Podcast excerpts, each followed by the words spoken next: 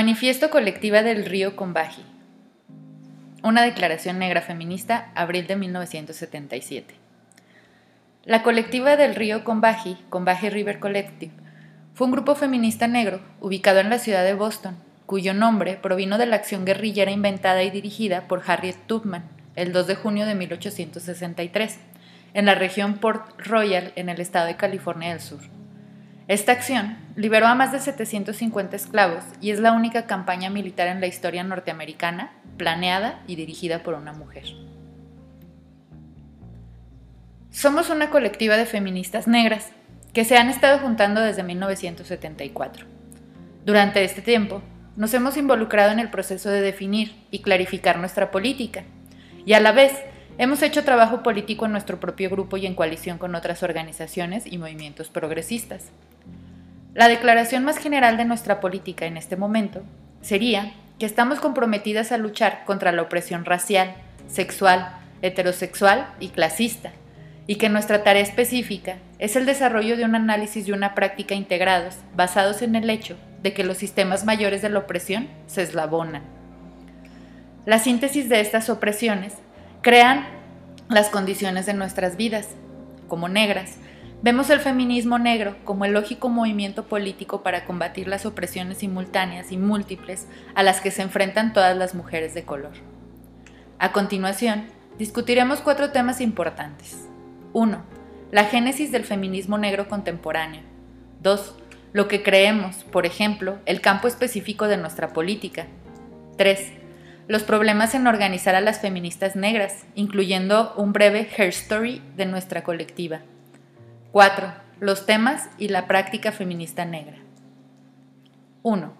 La génesis del feminismo negro contemporáneo.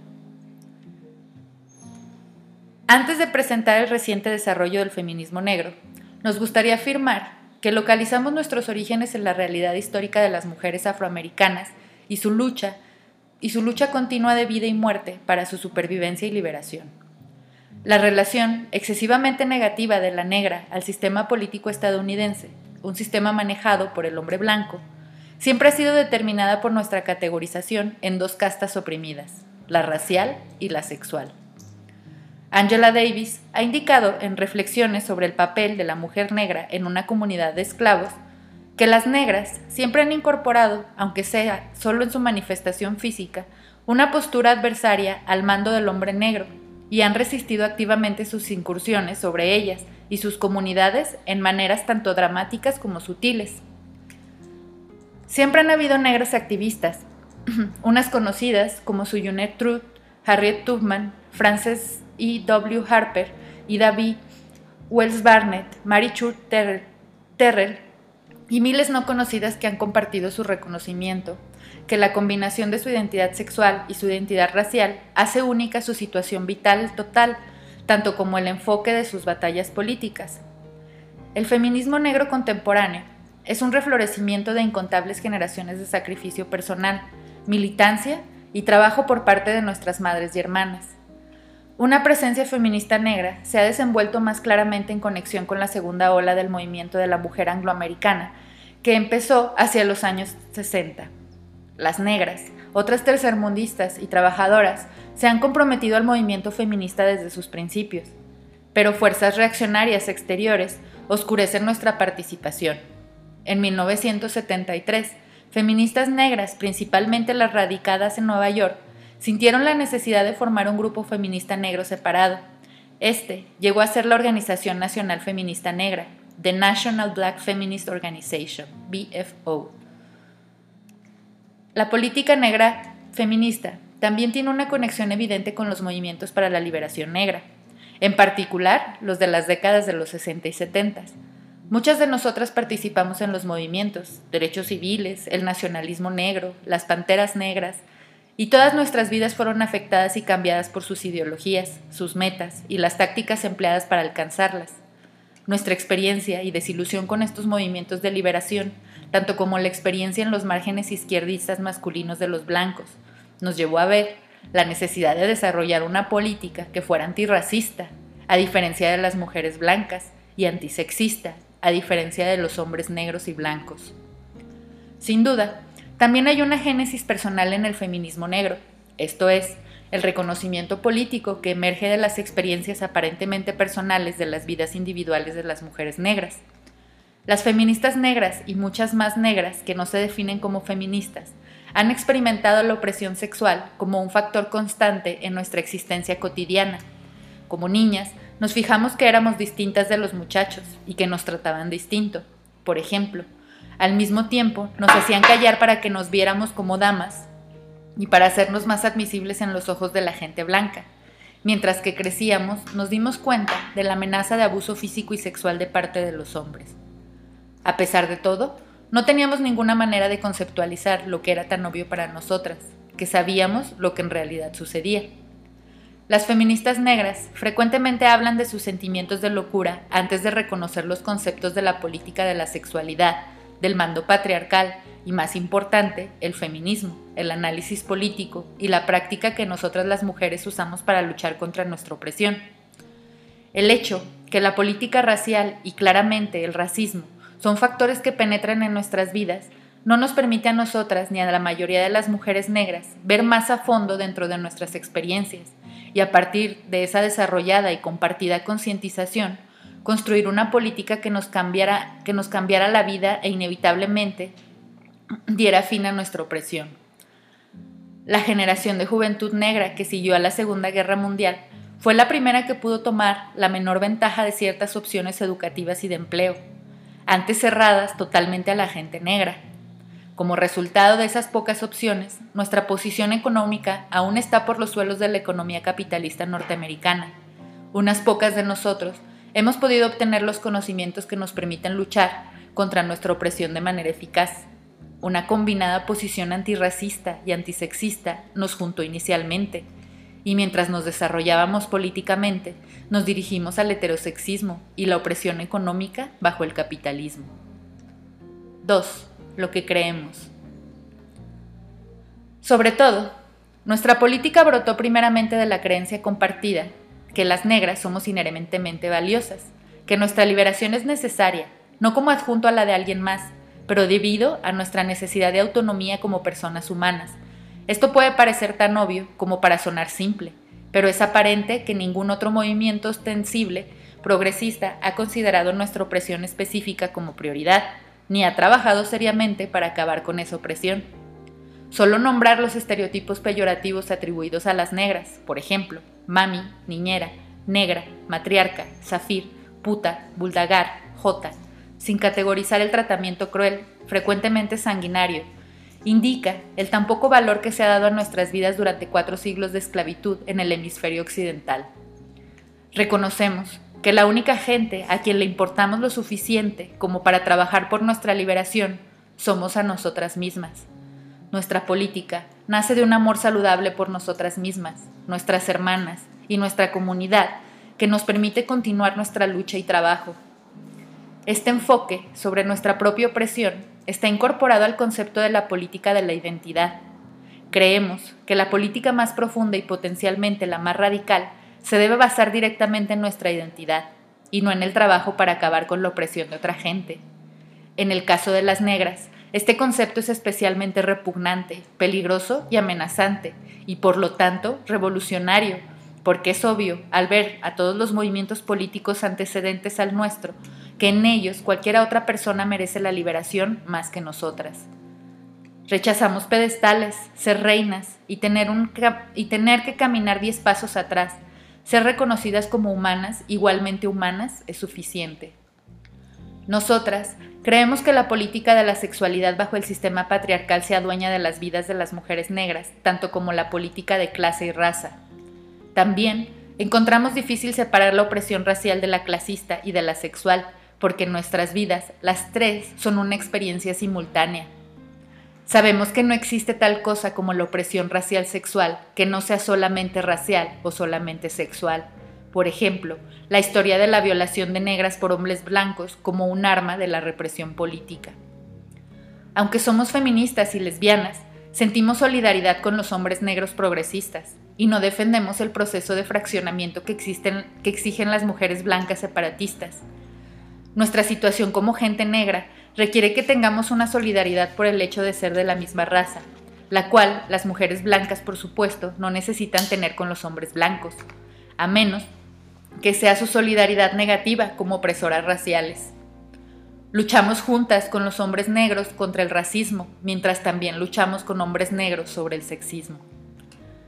Reconocemos que la liberación de toda la gente oprimida requiere la destrucción de los sistemas políticos y económicos del capitalismo y del imperialismo tanto como del patriarcado. Somos socialistas porque creemos que el trabajo se tiene que organizar para el beneficio colectivo de los que hacen el trabajo y crean los productos, y no para el provecho de los patrones. Los recursos materiales tienen que ser distribuidos igualmente entre todos los que, entre todos los que creen estos recursos. No estamos convencidas, sin embargo, que una revolución socialista que no sea también una revolución feminista y antirracista nos garantizará nuestra liberación.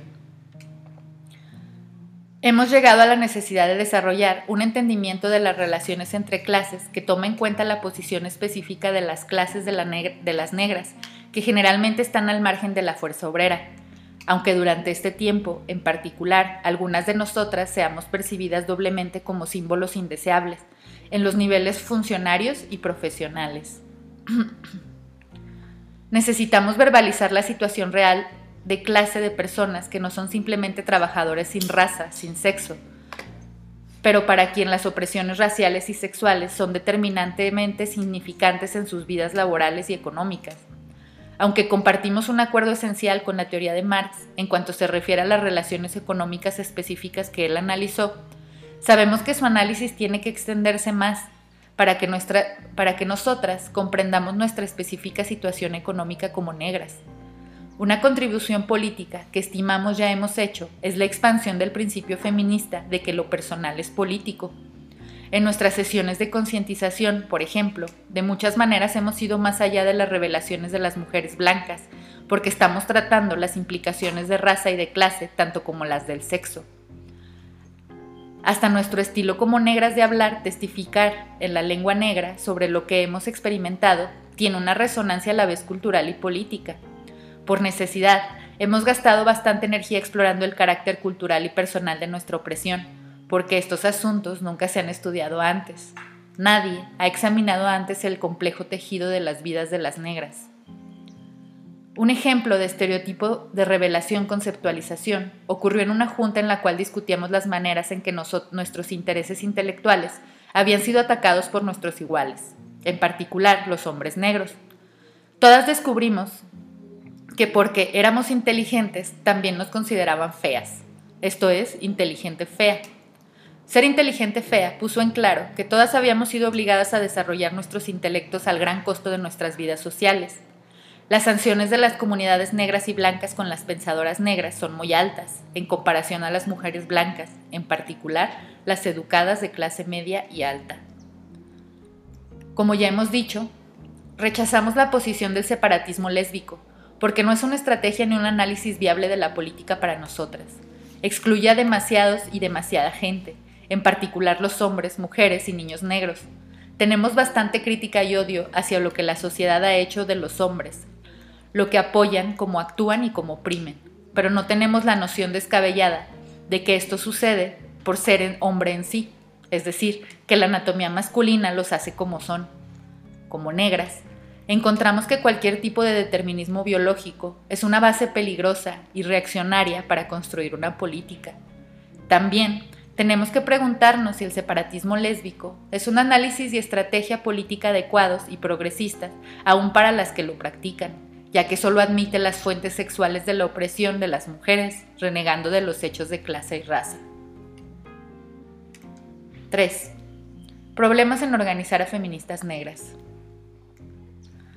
Durante nuestros años como una colectiva feminista negra, hemos tenido la experiencia del éxito y de la derrota, de la alegría y del dolor, de la victoria y del fracaso. Hemos hallado que es muy difícil organizar alrededor de temas feministas negros, que es aún difícil anunciar en ciertos contextos que somos feministas negras. Hemos tratado de pensar sobre las razones por las dificultades, especialmente ya que el movimiento de las mujeres blancas sigue siendo fuerte y crece en muchas direcciones. En esta sección discutiremos en general algunos de los problemas que confrontamos al organizar tanto como sus razones y también comentaremos específicamente sobre las etapas para organizar nuestra colectiva. La mayor fuente de dificultad de nuestro trabajo político es que no estamos solamente tratando de pelear contra uno o dos frentes de la opresión, sino enfrentar toda una extensión de opresión. Para apoyarnos, no tenemos el privilegio racial, sexual, heterosexual o clasista, ni tenemos el mínimo acceso a los recursos ni al poder que tienen los grupos que posee cualquiera de estos tipos de privilegio. El desgaste psicológico de ser una negra y las dificultades que éste presenta al tratar de lograr una concientización política y al hacer trabajo político nunca se puede subestimar. En esta sociedad racista y sexista se da muy poco valor al espíritu de las negras. Como dijo una vez una miembro principiante, todas somos personas dañadas solamente por el hecho de ser mujeres negras. Somos gente desposeída psicológicamente y a todo nivel, y aún sentimos la necesidad de luchar para cambiar la condición de todas las mujeres negras, en la búsqueda de una feminista negra por la, hermandad. Michelle Wallace llega a esta conclusión.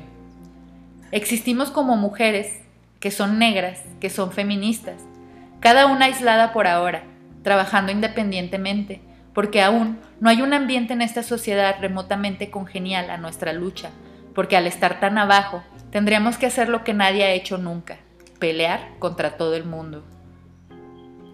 Wallace es pesimista pero realista en su asesoramiento de la posición de las feministas negras en particular en su alusión al casi clásico aislamiento que todas confrontamos. Podríamos usar nuestra posición baja, sin embargo, para tomar un salto limpio hacia la acción revolucionaria. Si las mujeres negras fueran libres, esto significaría que todas las demás tendrían que ser libres, ya que nuestra libertad exigiría la destrucción de todos los sistemas de opresión. El feminismo es, a pesar de todo, muy amenazante a la mayoría de la gente negra, porque pone en duda alguna de las suposiciones más básicas de nuestra existencia. Por ejemplo, que la sexualidad tendrá que ser un determinante de las relaciones basadas en el poder. Aquí tienen la definición de la voz del hombre y la mujer según un panfleto nacionalista negro de los años 70. Nosotras entendemos que es, y ha sido tradicional, que el hombre encabece el hogar. Es él el líder del hogar, la nación, porque su conocimiento del mundo es más ancho, su conocimiento más grande, su entendimiento más pleno, y su aplicación de esta información es más sabia. Después de todo, es solo razonable que el hombre establece el hogar porque él puede defender y proteger el desarrollo de su hogar. Las mujeres no pueden hacer las mismas cosas que los hombres por naturaleza, funcionan distinto. La igualdad entre los hombres y las mujeres es algo que no puede suceder ni siquiera en el mundo abstracto, los hombres no son iguales a otros hombres, por ejemplo, en habilidad, experiencia o hasta entendimiento. El valor de los hombres y las mujeres se puede ver como el valor del oro y de la plata. No son iguales, pero ambos tienen mucho valor. Tenemos que reconocer que los hombres y las mujeres se complementan, porque hay una casa familia sin un hombre y su esposa. Los dos son esenciales al desarrollo de cualquier vida. Cierro cita. Las condiciones materiales de, la mayoría de las mujeres negras probablemente no les llevarían a destruir los arreglos económicos y sexuales que parece representar la estabilidad en sus vidas. Muchas mujeres negras tienen un buen entendimiento tanto del sexismo como del racismo, pero debido a las construcciones en sus vidas no pueden tomar el riesgo de batallar contra ambos. La reacción de los hombres negros al feminismo ha sido notoriamente negativa, se sienten, por supuesto, más amenazados que las mujeres negras por la posibilidad de las feministas negras. Nos organicemos al torno de nuestras propias necesidades. Reconocen que no solamente perderían aliadas valiosas y trabajadoras para sus luchas, sino que también estarían obligados a cambiar sus costumbres habitualmente sexistas en cuanto actúan entre sí y cuando oprimen a las mujeres negras. Las acusaciones que el feminismo negro divide a la lucha negra son disuasiones poderosas contra el desarrollo del movimiento autónomo de las mujeres negras. Aún así, cientos de mujeres han participado en diversos momentos durante los tres años vigentes de nuestro grupo, y cada mujer que vino vino al, vino al sentir una fuerte necesidad de captar, a cualquier nivel, una posibilidad de que no existía antes en su vida. Cuando comenzamos a reunirnos en 1974, después de que la MBFO tuvo su primera conferencia en la región oriental, No teníamos ni una estrategia para organizarnos ni un enfoque. Solo queríamos ver lo que poseíamos. Después de no reunirnos por unos meses, empezamos a juntarnos otra vez más tarde ese año y empezamos una toma de conciencia variada e intensa. Tuvimos el sentimiento abrumador de que después de años y años al fin nos habíamos encontrado. Aunque no hacíamos trabajo político como grupo, individuos continuaban su participación en la política lésbica, el abuso de la esterilización y el trabajo para el derecho del aborto, las actividades del Día Internacional de la Mujer Tercermundista y el apoyo activo al Dr. Kenneth Edelin, Johan Little e Inés García. Durante nuestro primer verano, cuando el número de miembros había bajado considerablemente, esas, entre nosotros que quedábamos, nos dedicamos a discutir la posibilidad de abrir un refugio para mujeres golpeadas en la comunidad negra. No había ningún refugio en Boston en ese tiempo. También decidimos por ese tiempo hacernos una colectiva independiente, ya que teníamos unos desacuerdos serios con la posición burguesa feminista de la MBFO y su falta de un claro enfoque político. También, por ese tiempo, nos contactaron las feministas socialistas que quienes habíamos, con quienes habíamos trabajado en actividades sobre los derechos al aborto. Ellas querían animarnos a asistir a la Conferencia Feminista Socialista Nacional en Yellow Spring. Una de nuestras miembros sí asistió, y a pesar de la estrecha ideología que se promovió en esa conferencia en particular, reconocimos aún más la necesidad de entender nuestra propia situación económica y de hacer nuestro propio análisis económico. En el otoño, cuando algunas miembros regresaban, experimentamos varios meses de inactividad comparativa y desacuerdos internos que primero se conceptualizaron como una división entre lesbianas y heterosexuales, pero que también era resultado de diferencias políticas y de clase.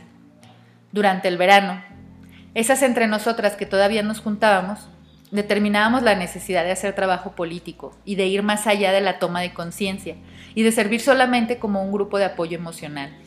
Al principio de 1976, cuando algunas de las mujeres que no quisieron hacer trabajo político y quienes también tuvieron desacuerdos con el grupo dejaron de asistir por su cuenta, buscamos un nuevo enfoque.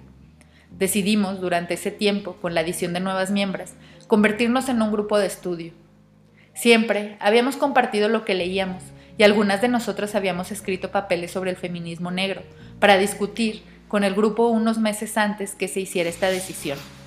Empezamos a funcionar como un grupo de estudio y también empezamos a discutir la posibilidad de comenzar una publicación feminista negra.